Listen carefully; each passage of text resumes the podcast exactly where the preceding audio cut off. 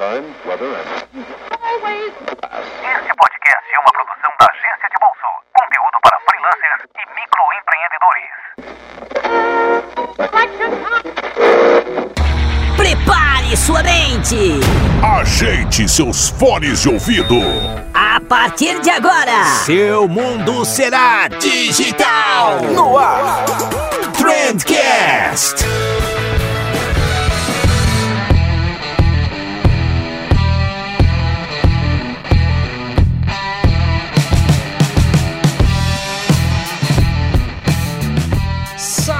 Excelentíssimo ouvinte, seja muito bem-vindo ao melhor podcast sobre comunicação e negócio que você já escutou na sua vida. Eu sou Vinícius Gambetta e como tudo que é bom a gente faz acompanhado, hoje eu tô aqui com um cara que eu admiro pra caramba, Ramon Campos, pra gente falar um pouquinho sobre produção de conteúdo e como gerar engajamento em cima do- desse conteúdo. Cara, vai ser, um, vai ser um assunto muito legal, muito bacana, mas antes da gente ir pra pauta, eu queria dar um recadinho pra vocês. O recado é que além do podcast, o conteúdo diário que a gente faz lá no Instagram e os vídeos no canal no YouTube que estão saindo toda sexta-feira, agora a gente também tá produzindo conteúdo no IGTV. Eu vou tentar levar um vídeo a cada segunda pra lá. Então você vai lá no nosso Instagram, agência de bolso underline, clica ali no íconezinho do IGTV e aí você vai poder conferir uma dica um pouquinho mais aprofundada do que aquelas dicas que a gente costuma dar na timeline do Instagram. E lembrando sempre, pessoal, que eu produzo um conteúdo diferente para cada uma das nossas mídias. Então, o conteúdo do YouTube vai ser diferente do conteúdo do podcast, que é diferente do conteúdo do feed do Instagram, que é diferente do conteúdo do IGTV. Então, o que não falta é conteúdo, o que não falta é aprender coisa nova. E pra gente aprender coisa nova, eu chamo sempre os melhores convidados possíveis. Então, sem mais delongas, porque tempo é dinheiro, vamos lá falar com o Ramon.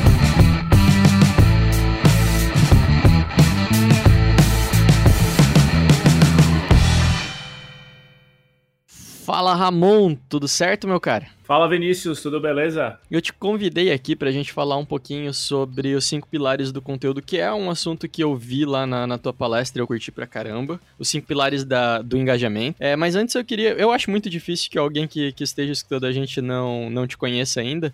Mas se eventualmente tiver alguém aí que não te conhece, cara, se apresenta pro pessoal, fala um pouquinho do teu trabalho, dos teus números aí, que eu acho que é bacana. Boa, então vamos lá. É, então, meu nome é Ramon, eu sou o criador do projeto É Social Media Mais e hoje é o meu projeto principal. Mas já trabalhei aí em agência, já trabalhei com, é, com a parte de lançamentos, infoprodutos e tenho experiência muito grande de trabalho no meio digital desde 2013, né? Então tem muito tempo aí já, apesar de ser relativamente novo, já estou há um pouco, pouco de tempo no mercado.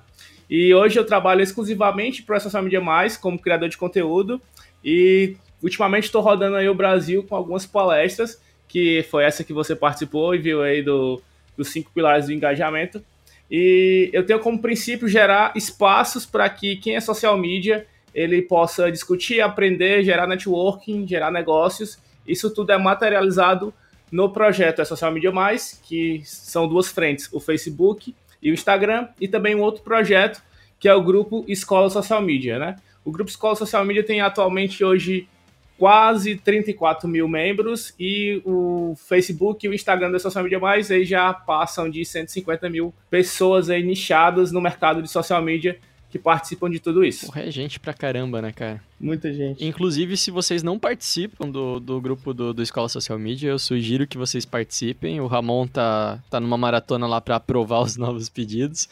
Mas é muito bacana, cara. É um, é um ambiente muito legal para compartilhar conteúdo, assim. Eu acho que a gente vai falar um pouquinho mais sobre, sobre o grupo no decorrer do, do podcast aí. Mas, cara, eu queria saber como é que você chegou né, nesse, nesse tema, como é que você chegou nesses cinco pilares. Você que criou, se baseou em alguma outra teoria? Como é que foi, cara? É, na verdade, eu costumo falar que a parte de, principalmente da publicidade, de rede social, você usa muito de referências, né? Então, eu, eu vi em outros cursos, isso daqui que eu fiz, é, eu me inspiro, me inspiro muito no conteúdo da perestroika, então fiz muitos cursos na perestroika, e vez ou outra, eles não têm cursos é, diretamente disso, mas eles fa falam disso é, em outras coisas, como um curso de humor, ou curso de, de PowerPoint, enfim, são cursos que eu fiz, que são cursos online, e eu consegui gerar insights e transformar isso. Então, criatividade é transformação. Você pegar algo de, de um nicho é, e, e mesclar, fazer um mashup com algo que tá no seu. Então surgiu aí essa, esses cinco pilares, que são pilares que não são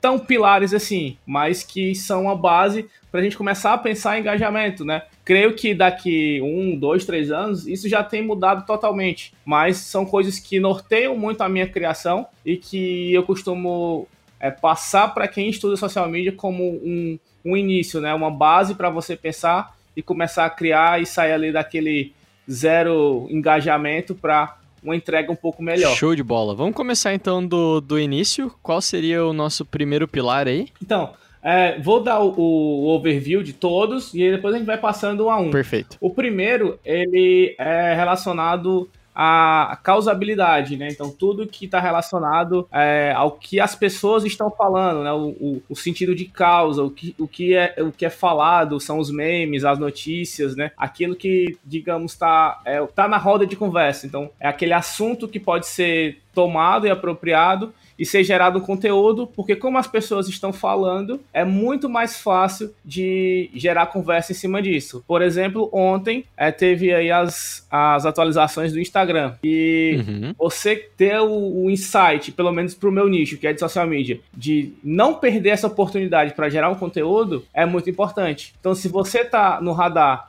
que esse tipo de post ele entra no pilar de causa, de causabilidade, você não pode deixar passar de forma alguma. É tanto que o simples fa fato de eu printar lá a notícia do Brainstorm 9 e colocar no meu Instagram gerou um alcance de mais do que o público que eu tenho. Então alcançou mais de 45 mil pessoas, teve mais de 7 mil, quase, quase 7 mil likes, coisa que nunca aconteceu porque o Instagram vem crescendo, mas assim, percebe-se que existe um, um, porquê, existe um motivo do, dessa postagem ter dado certo. E o motivo é porque é um assunto do momento. Então, se apropriar de assuntos do momento, por isso que os memes funcionam tão bem, porque tá todo mundo vendo, todo mundo replicando, e aquilo que é familiar tende a, a ser bem, bem visto, né? Se é familiar, eu me identifico. E as coisas que estão nesse pilar de, de causabilidade acabam sendo melhores e mais fáceis de se engajar. Eu acho que isso é mais importante ainda quando tem a ver com o teu nicho, né? Então, que nem você falou, é, da, da, notícia do Instagram, do Facebook, ter publicado isso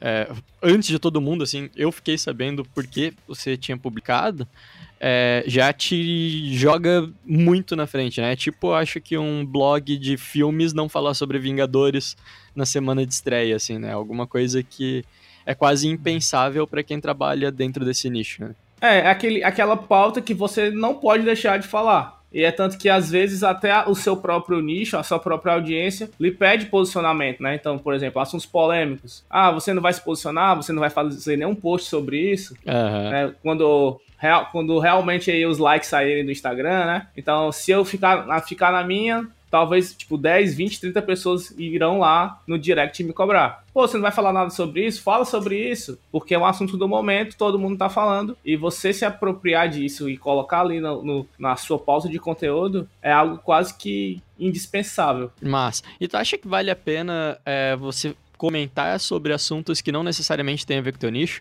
Então, por exemplo, um bar, um restaurante, uma lanchonete, falar sobre Game of Thrones, falar sobre Vingadores, para tentar entrar na conversa com o pessoal, ou você acha que isso já é demais? Então, é, existem os, os, os níveis de, que eu digo, de hype, né? Uhum. Então, por exemplo, Game of Thrones. Hoje, todo domingo, não se fala outra coisa que se não Game of Thrones. Então, se um bar ele consegue ter uma estratégia relacionada a isso, beleza. Ah, domingo a gente, vai, a gente vai transmitir aqui o episódio e consegue fazer uma arte mais criativa relacionada a isso e tudo bem. Mas fazer por fazer, sem a conexão, sem o contexto do meu negócio com aquele assunto, com aquela causa, não vai funcionar muito muito bem, vai ficar estranho. Vai parecer desespero, né? É, a não ser que seja algo muito comum. Como a gente vê, por exemplo, é, o, a, a, página lá do, do, do, cemitério, né? Do cemitério do Jardim da Ressurreição. Uhum. Ele consegue brincar muito bem com todos os, a, os memes, com todas as coisas do momento, porque ele tem essa linguagem. Então, tá no DNA dele essa linguagem. Todo mundo já espera algo muito engraçado. Então, não é uma, uma forçação de barra. É algo que já tem um, uma aceitação mais geral. E se ele fizer uma brincadeira ali, ninguém vai estranhar. Mas se for uma pegada de um outro negócio e tudo mais, que não tem essa linha mais de humor, vai ficar estranho. Já tá no, no cerne da, da marca, né? Se você pegar marcas mais sérias e tal, acho que não, não vai combinar. Isso. E beleza, então acho que tá, tá bem definido já a causabilidade, falar do que as pessoas estão falando. E qual que seria o nosso segundo tópico aí? O segundo tópico é, é algo que eu tenho pensado muito e que tem evoluído bastante no meu projeto, que é o que é de profundidade. E eu acho que é um, que é um pilar que tu usa bastante no agência de bolso, uhum. de se aprofundar bastante e de gerar interação e experiência com quem está lendo e consumindo conteúdo. Então, a tudo que você cria, que tem uma verdade, que tem uma profundidade, que você mostra para sua audiência que você, tipo, teve aquele trabalho, teve aquela preocupação de, de ter um conteúdo mais autêntico, isso vai gerar experiência, isso vai gerar interação. Por quê? Porque o público ele vai entender que não é só um post por postar. Então, todo post que tu faz lá no, no agência de bolso, ele tem um, um quê ali de ensino. Então, tipo assim, vou te ensinar algo prático para que tu possa ler, aprender e aplicar.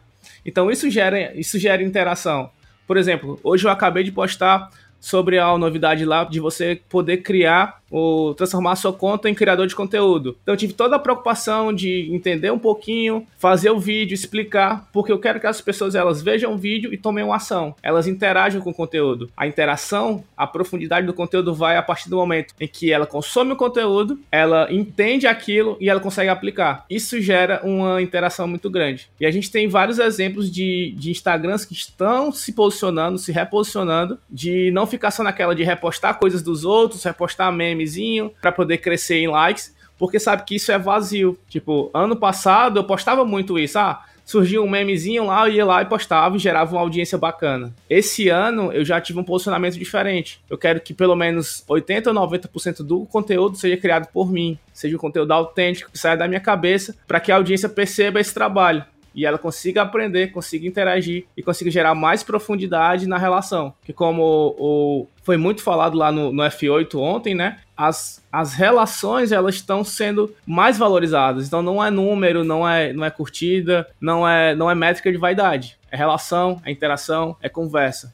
Então tudo isso está englobado aí nesse pilar de profundidade. Legal, cara. E eu acho que é, é bem uma, uma modificação do mercado mesmo. Então eu sinto que há dois anos atrás o público queria um conteúdo fast food mesmo, aquele conteúdo que ele conseguisse consumir rápido e é isso aí, bola para frente. E daí eu sinto pelo menos que o público começou a sentir falta de um conteúdo um pouco mais aprofundado. Até por isso você comentou ali do, do agência de bolso.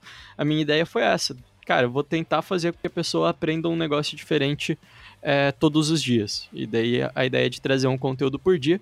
E acredito que não vai ser assim. Daqui a pouco o público vai enjoar de, de um conteúdo tão aprofundado e a gente vai voltar para um conteúdo fast food. Mas o que eu sinto que o público quer hoje é exatamente isso, assim. Se aprofundar um pouco mais em temas, porque estava tudo muito raso, assim. Eu sinto que todo mundo sabia um pouquinho de tudo e um montão de quase nada. É, porque, assim, pensando nesse sentido, hoje o Instagram é uma rede de muita exposição uhum. e que as pessoas passam muito tempo lá. Então, se você pegar, tipo, um, dois anos atrás, o Instagram era mais para postar suas fotos, fazer as suas coleções e tudo mais. E não tinha essa pegada tanto de você ser o criador de conteúdo. Isso era mais ali pro YouTube e mais pro Facebook. Já nesse, tipo, esse ano e ano passado, começou a ter uma migração para o Instagram, onde os criadores de conteúdo tomam esse espaço para realmente criar um conteúdo mais denso e começa a aparecer o público para consumir isso. Pô, já que eu tô aqui já, então vou aprender alguma coisa. Tipo, antes não tinha, era muito difícil ter um Instagram de alguém que se posicionasse para ensinar alguma coisa, como a gente tem hoje. Pessoas ensinando sobre autoridade de Instagram, é, como conseguir clientes, não tinha isso. Era uma rede mais para você postar suas fotos ali, colocar sua foto de comida. Hoje o, a hashtag InstaFood ela caiu muito. Então, antigamente você via no feed era só foto de comida. Hoje as fotos de comida já são com outro viés, do engajamento, de ensinar uma receita e tudo mais. Não era a, rede ela é mutável e essa coisa da profundidade, ela se apropriou se a gente for falar do Instagram. Mas a gente pode falar também no Facebook, pode falar no YouTube, principalmente pelo tempo de imersão que tem nos podcasts, porque tem um, um, um nível de imersão bem maior também do que o Instagram. Você tá aqui escutando, você tá, pode fazer outras coisas ao mesmo tempo, mas tá imerso escutando alguém te falando aqui no teu ouvido e é um conteúdo conteúdo mais longo. Então, essa interação, essa experiência que o meu conteúdo leva para o usuário, sempre com, com o pensamento que ele pode usar aquele conteúdo para aprender, para usar para a vida dele, né? Seja para, sei lá, aprender a fechar uma venda, ou para fazer um hambúrguer. É, porra, show de bola. É, então a gente já tem causabilidade, o nosso, o nosso conteúdo já tá profundo o suficiente, e daí quer dizer então que se a gente tiver uma audiência proprietária ajuda bastante aí. É, a questão da audiência própria, proprietária, ela tá relacionado a, a esses sentimentos desses dois pilares anteriores, né? Você tá, você tá próximo, você gerar experiência e você acaba criando uma comunidade em cima disso. É, e, e, aí eu cito o exemplo do Escola Social Media. A criação do Escola Social Media, ela é uma rede, digamos assim, de pessoas que estão em busca de um assunto comum, que é social media. E nisso gera-se gera uma audiência comum de pessoas que têm o mesmo propósito ali, apesar de que um ou outro não tem e acaba sendo banido. Mas mas existe, existe um, um assunto comum, que é social media. E você que está escutando aqui, você pode pensar, ah, mas é muito fácil ter um grupo que tem 30 mil pessoas e usar ele como gerador de conteúdo. Mas você tem que pensar que a, a construção da audiência proprietária, ela vai muito mais da definição do seu conteúdo, do seu nicho que você busca atender. Por exemplo, é, existe muita, muita, muito produtor de conteúdo no YouTube que é muito nichado. Isso fica muito claro. Por exemplo, é youtuber negra que cria conteúdo sobre cabelo cacheado. Então ela cria cria um nicho. Então ela poderia falar sobre cabelo, mas não, ela preferiu criar o conteúdo sobre o cabelo cacheado. E ela se ela representa e ela representa várias outras pessoas com aquilo. Então ela criou uma audiência própria para consumir aquele conteúdo. Por exemplo, o outro exemplo, o é Social Media Mais. É, eu posso citar duas personas do é Social Media Mais. A primeira é aquele cara que já é mais experiente, já rodou por várias agências, às vezes ele já é freelancer, já, já vive por conta própria, já tem experiência muito boa. Essa é uma persona. Então eu posso criar esse o grupo dessas pessoas. Já a outra persona é dos, das pessoas que estão começando a entrar agora no mercado, não entendem muito bem, caíram de paraquedas, querem aprender alguma coisa e o grupo e a página vai funcionar como uma ajuda para ele. Então já tem um outro, outro grupo, mas eu tô no grupo geral ainda, que é de social media. Então existe o choque entre esses dois públicos, entendeu? Mas eu poderia nichar. Eu poderia criar o iniciação da social media, ou então social media expert, para poder criar audiências proprietárias dentro, dentro de uma audiência maior. E eu vejo que muito, muita agência hoje, muito frila quando vai se posicionar no mercado, tenta. É o cara acabou de se formar em publicidade e propaganda e tenta atingir um mercado gigante, assim. Normalmente, quando eu vou dar um conselho para alguém, é, cara, dá uma nichada. É, se especializa em alguma coisa e tenta focar nisso, que vai ser muito mais fácil de você criar desde uma audiência nas redes sociais até você fechar um contrato, né? Então, por que, que você não, sei lá, vira um expert em publicidade para bares e restaurantes, vai estudar engenharia de cardápio. Pô, vira um cara foda nisso, foca num nicho específico, você vai ver que seus resultados vão decolar, assim, né? Eu vejo que tem algumas pessoas que estão partindo para essa linha, eu vejo que tem, pô, social media especializado em moda, social media especializado em tal coisa, em varejo, e eu acho que é uma saída bem legal, né, cara? É, porque você começa a, a gerar conteúdo para uma área e começa a ter experiência. Então, realmente tem muito hoje, tipo, por exemplo, social media espe especializado na área de saúde, né? Que vai atender cirurgião, vai atender é, dentista, cirurgião plástico, já pega na parte de, de performance, vai atender personal trainer, nutricionista. Então, um vai puxando o outro. Então, por exemplo, o nutricionista viu lá um, um, trabalho bem feito do colega dele. Ah, quem fez isso aqui? Ah, foi fulano. Então, ele vai acabar indo ali pela indicação. Então, você acaba dominando esses espaços de público por se, se aprofundar realmente na, na produção de conteúdo. Então, fica muito mais tranquilo você, tipo, você criar, por exemplo, só para nutricionistas do que criar para engenheiro, criar para professor, criar para uma cafeteria, porque vai ficar disperso e as ideias elas vão meio que se desconectar. Uhum. E sem contar que o cara tem ah, a nutricionista lá, ela tem dois social media para escolher, ela tem dois orçamentos, mas um deles é focado na área de saúde, um deles ela tem certeza que entende sobre saúde, e o outro é um cara mais geral, ela vai naquele que é mais focado, né? Você passa uma confiança, uma credibilidade maior a partir do momento que você é, é focado em um assunto. Né? É exatamente isso. A, ideia do conteúdo do, do, do, audiência proprietária é exatamente essa. É você mostrar uma autoridade, um domínio em algo que. em uma comunidade ali que, que te percebe como autoridade. Então, pô, eu preciso seguir esse cara porque ele pode me ensinar alguma coisa ou ele pode executar um trabalho muito, muito bem feito para mim. Perfeito. Entendeu? E daí a gente entra em conteúdo proprietário, quarto pilar do engajamento. Isso, exatamente. Porque assim, é, a audiência e o conteúdo estão, estão é, diretamente ligados. Então não tem como eu separar, porque a audiência ela precisa do alimento e o alimento é o conteúdo. Então ela só consegue se sustentar pelo conteúdo. Um grande exemplo é, o, mais uma vez, o grupo Escola Social Media. Lá a gente tem uma média de 130 a 160 posts Nossa. por dia da comunidade. Então eu, eu praticamente não não fico postando, repostando as publicações do social media mais lá. E a, a comunidade em si mesmo cria esse conteúdo. E é um conteúdo feito por eles e para eles. Então, que melhor comunidade pode criar conteúdo uhum. senão eles próprios? Então, como a, a, o meu projeto, o Social Media Mais, é linkado com a página, lá eu tenho um celeiro de ideias, porque eu posso muito bem lá no Analytics do, Analytics do grupo e verificar quais são as publicações que deram mais visualização, que deram mais é, reações, que deram mais engajamento dentro do grupo. Já que a página tem a mesma correlação com o grupo, então é muito fácil eu buscar uma ideia lá, e jogar para a página. E buscar uma ideia que, ah, uma pauta que foi sobre, por exemplo, é, plano B na vida de social media. Ela teve 10 mil visualizações dentro, dentro do grupo. Então eu posso buscar essa ideia e adaptar para uma postagem falando sobre por que, que o social media já começa a trabalhar pensando em meio que desistir ou buscar um plano B. Entendeu? Gerar essa pauta de discussão. Então, se funcionou ali para audiência bem mais nichada, vai funcionar também para uma audiência mais aberta. Bacana.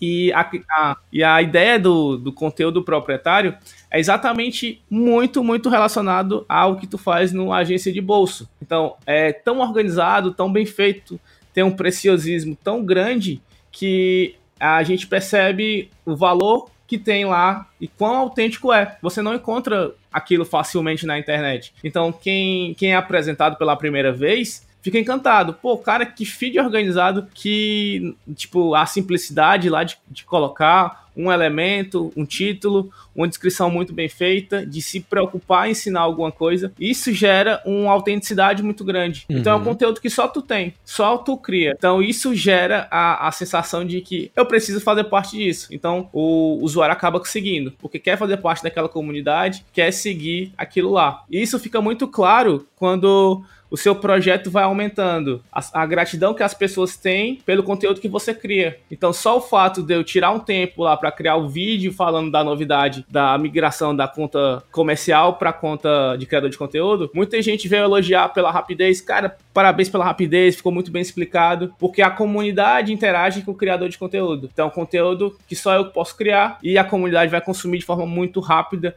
e vai agradecer por isso.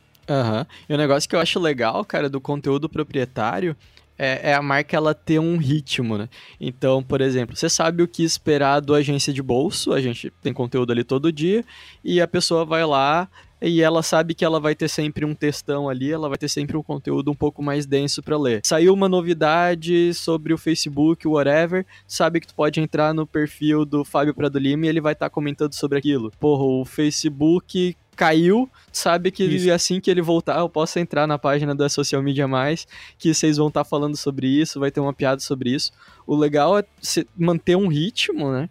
Que a audiência vai entender como que a tua marca se posiciona, o que que a tua marca é, faz com cada um desses assuntos, né? E daí você sabe o que esperar dela. Eu acho isso muito massa. É porque, assim como, por exemplo, no YouTube, é, é muito nítido os canais que têm sucesso, eles têm frequência. Por exemplo, eu gosto muito do canal que é o canal Desimpedidos. Então eu sei, eu sei a programação toda. Eu sei que terça, terça e sexta tem Copa Desimpedidos. Eu sei que quarta-feira, às 7 horas, tem Fred mais 10. Sei que segunda tem Bolívia Talk Show. Então eu sei a programação. Pô, o cara realmente é fã. eu, sou, eu sou muito fã, cara. Então eu sei que ele. É, eu, eu, eu quero fazer parte daquela comunidade. Eu quero entender, eu quero assistir o conteúdo, eu quero consumir, eu quero curtir, eu quero me inscrever, eu quero mostrar lá no meu stories que eu tô assistindo. Então o conteúdo é, autêntico, a, a, não é aquele conteúdo que ah, você segue. É uma coisa que eu tava comparando esses dias. É de muito, muitas contas que estão ali mesmo só para replicar outras contas. Aquele post que aparece uhum. ali é um post sem identidade, porque ele poderia aparecer em qualquer outro, outro, outro outra conta, mas porventura tá aparecendo em conta, na conta X. E quando você começa a fazer o volume disso uhum. e faz só isso, você perde identidade. Você vira apenas a marca que está lá no seu profile do Instagram. Você não tem identidade no feed entendeu? E se você fica fazendo isso nos stories, fica fazendo isso no feed, ninguém vai te reconhecer por ser um grande criador de conteúdo. Você está apenas é, apesar de ser um trabalho que é da, do, de, de, curadoria, de encontrar os melhores conteúdos, você está apenas filtrando ali, mostrando a sua visão do que você acha legal. Mas você não teve o trabalho de criar aquilo ali e se preocupar que a sua comunidade entenda que você tem aquele trabalho. Você está apenas juntando o trabalho de outras pessoas e fazendo meio que um, um Instagram meio que Frankenstein. Tem muita coisa misturada, ninguém entende, e enfim, você não tem aquela percepção de comunidade e percepção de criação de conteúdo autêntico. Você se torna esquecível, né? As pessoas não vão querer saber o que você tem a dizer por alguma coisa, porque as pessoas talvez nem se importem por quem você é, porque você não é ninguém, você é só uma junção de várias outras coisas, né? Legal, cara. E eu tenho aqui na, na minha pauta, o último pilar seria riqueza social. O que, que é isso, cara? Conta mais pra gente. Bom, a, a riqueza social, ela é um pilar mais difícil de se alcançar. Só pelo nome mesmo, né, de, de ter riqueza já fica mais complicado.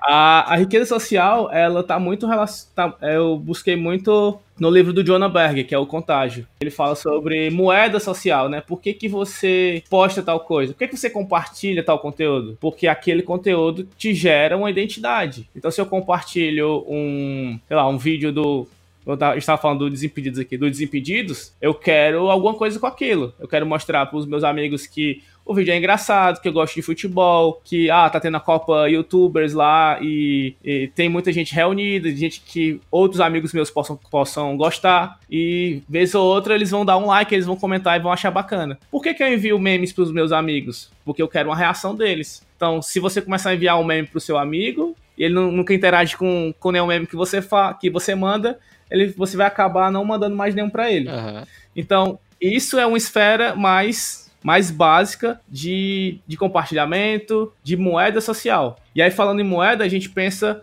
em elevar isso, em acumular essas moedas e gerar uma riqueza. O que que faz que, com que uma marca ou uma pessoa ela gere riqueza social? É a produção de conteúdo e a confiança que ela tem. Então, você vai usar uma marca simplesmente porque ela vai te agregar algum status. Por exemplo, é, vou comprar um carro da Mercedes ou Ferrari porque vai me gerar um certo status. Uhum. Vou usar uma, um, vou comprar uma bolsa, é, não sei, não, marcas de bolsa, me ajuda aí, bolsa do cara. Louis Vuitton.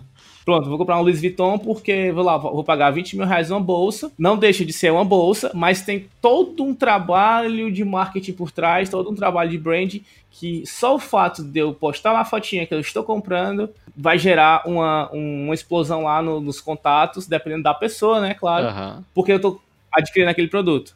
Então, a riqueza social está diretamente ligada a esse efeito que a marca tem. Por exemplo, o filme do do, do Vingadores, né? Ultimato. O filme, eu não, não tenho números atualizados, mas eu sei que no último final de semana o filme já faturou 1,2 bilhão, né? Uhum. bilheteria no primeiro final de semana. Vai bater Avatar.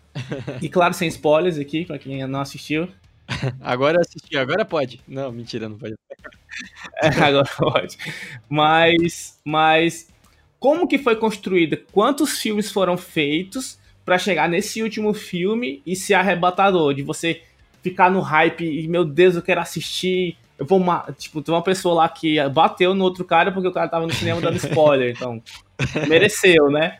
Então, existe todo esse trabalho de, de história, desde lá do primeiro Homem de Ferro até esse filme. Então, assim, existe uma construção de, de marca. Não é simplesmente um filme que vai ser lançado e que vai. Por exemplo, o Avatar foi um filme solto que teve muito sucesso mas teve sucesso pela, pela inovação do 3D e tudo mais. Mas ninguém tava no, ah, meu Deus, comprando a, o balde do Avatar, indo com roupa. Não, foi uma surpresa, uma, uma boa surpresa. Já o do, o do. Tanto é que, que Avatar é. Não, não vou dizer que é esquecível, mas o impacto que Avatar tem na cultura pop é baixíssimo, né, cara? Você não vê cosplay de, de Avatar na Comic Con. Né? Sim. Então, toda essa construção de marca, de elementos que possam agregar valor à marca, elas estão relacionadas a isso.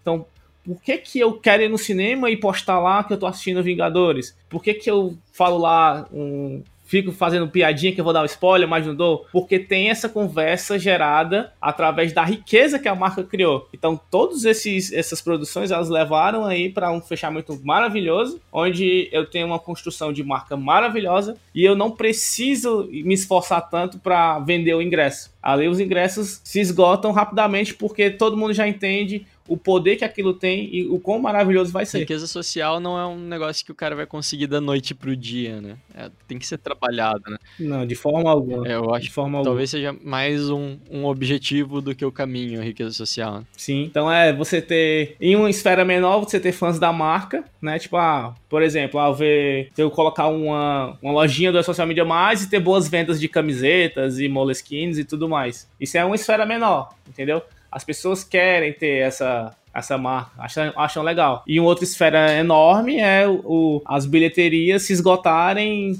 rapidamente e, e, ter um faturamento estratosférico. Isso é um outro nível, né? Bem, bem, bem elevado, né? Porra, que massa, cara. Eu acho que já deu para ajudar bastante o pessoal aí. A gente já falou sobre causabilidade, profundidade, audiência proprietária, conteúdo proprietário, riqueza social. E agora eu vou te fazer uma pergunta, cara, que eu fiz pro Estevão. O Estevão Soares participou alguns episódios atrás aqui com a gente. E eu pedi para ele dizer, cara, que que, que tu acha que vai ser do profissional do futuro, assim? Qual que é a principal qualidade que você acha que vai ser necessário no profissional de mídias sociais dos próximos anos? Aí não dá para falar muito para frente, né? Que é um mercado que muda pra caramba, mas aí os próximos um ou dois anos, é, o que, que tu acha que a gente tem que esperar desse cara? Cara, é, por incrível que pareça, eu respondi essa mesma pergunta semana passada. Olha só. fui convidado para uma mesa de debate na UFC, na universidade que eu me formei, uhum. e tinha essa pergunta, né? Quais saberes o profissional de comunicação é, deve ter aí para o meio que o ano de 2025, por aí. E ficou muito. A, a gente teve uma discussão muito boa e ficou muito claro que a gente precisa refletir mais, sabe? Não é o domínio de ferramenta, não é saber como engajar, como gerar likes, que vai diferenciar. Acho que a gente está deixando de lado uma parte muito importante, que é o conhecimento do discurso que o publicitário, que o comunicador tem. Uhum. E a responsabilidade que ele tem, entendeu? Então, a partir do momento que você cria um post e coloca na rede, você tem uma responsabilidade sobre ele. Então você não pode estar tá criando qualquer coisa, entendeu? Você não pode ser aquela pessoa que gosta de gerar polêmica, por exemplo, você lembra daquele, daquela época que algumas pessoas perderam alguns likes, tipo 10, 20 mil likes? Uhum. Todo mundo já começou a alarmar. Ah, hahaha, rindo que tá aí o pessoal que usa robô, perdeu like, é isso daí. Uhum. E não era, entendeu? Então, você tem responsabilidade pelo seu, pelo seu discurso. E eu acho que o profissional do futuro é o profissional que domina esse conhecimento, que domina o discurso. Acho que a gente tem deixado cada vez mais de lado a teoria e está muito ansioso pela prática. Então, a gente não tem reflexão sobre o que a gente faz não deixa muito de lado a teoria da comunicação. Então teve um aluno lá que perguntou é, se a para a banca que estava lá, se eles achavam mais interessante que a, a universidade ela fosse mais prática ou mais teórica, entendeu?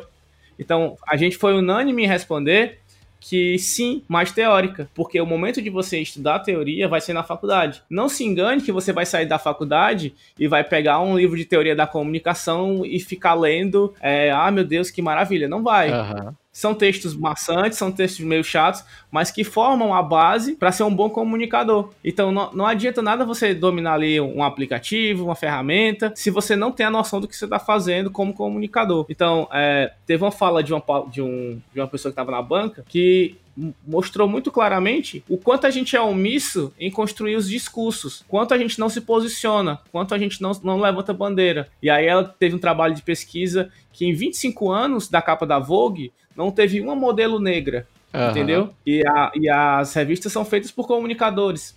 Então, por que, que a gente não, não, tem, não dá voz a essas minorias? Entendeu? A gente tem uma responsabilidade e tem um poder muito grande nas mãos. Então, se a gente continuar sendo esse, esse publicitário, esse comunicador que só quer audiência para benefício próprio, a coisa não vai andar. Esses profissionais eles vão sucumbir. Cada vez mais se preocupar com sustentabilidade, se preocupar com, a, com o bem-estar mental. A gente está vendo aí um, um um movimento muito grande aí do, das, das redes sociais para a preocupação de se, se largar um pouco aí dos dispositivos e pensar mais na saúde mental na saúde do corpo uhum. também. E tudo isso é responsabilidade, tudo isso é comunicação. E não ficar só preso a, a, a ferramentas, a coisas que, ah, se eu usar isso daqui, eu vou automatizar, eu vou ganhar 100 likes por dia, e em, em, 10, em 10 meses eu tô com 10 mil seguidores. Não é isso, cara. Que mensagem que eu quero passar? Mesmo que seja para 200, 300, 400 pessoas. Eu não preciso falar para um milhão. Eu só tenho que ter, uma, ter um posicionamento e mostrar a minha verdade. Seja para um, dois ou enfim, para 100 mil pessoas. Bacana, cara. É, é, o que o pessoal da Dobra fala, né? Impacto positivo e the lucro. Sim. o negócio é impactar positivamente a sociedade. Cara, eu tô satisfeitíssimo. Eu não vou gastar muito mais o teu português aí, porque eu quero te convidar em próximas oportunidades pra gente falar sobre assuntos diferentes. Eu curti pra caramba aí a, a tua presença. Se despede aí do, do público pra, pra que o pessoal faça igual o Jô Soares, oh, não, ele tá indo embora. ah, é, então é sempre, é sempre um grande prazer estar tá dividindo aqui a, a tela né, do computador, eu no meu aqui, você aí no seu. É, a gente já fez várias coisas juntos, já fez live, já fez aulão, agora podcast. E é muito massa estar tá dividindo esse conhecimento. Toda vida que eu sou chamado para isso, eu, eu, me sinto um pouco mais evoluído. Às vezes o conhecimento que a gente tem aqui na nossa cabeça é de uma forma, e quando a gente fala, quando a gente expõe, quando a gente compartilha, ele modifica. Então toda vida que eu falo esse mesmo conteúdo, eu tenho uma nova visão sobre ele. Então agradeço demais, é sempre um prazer e espero ser convidado mais vezes. Oh, vai sim, cara, com certeza. É isso aí, pessoal. Espero que vocês tenham gostado. E a gente se vê na próxima quinta-feira. Falou!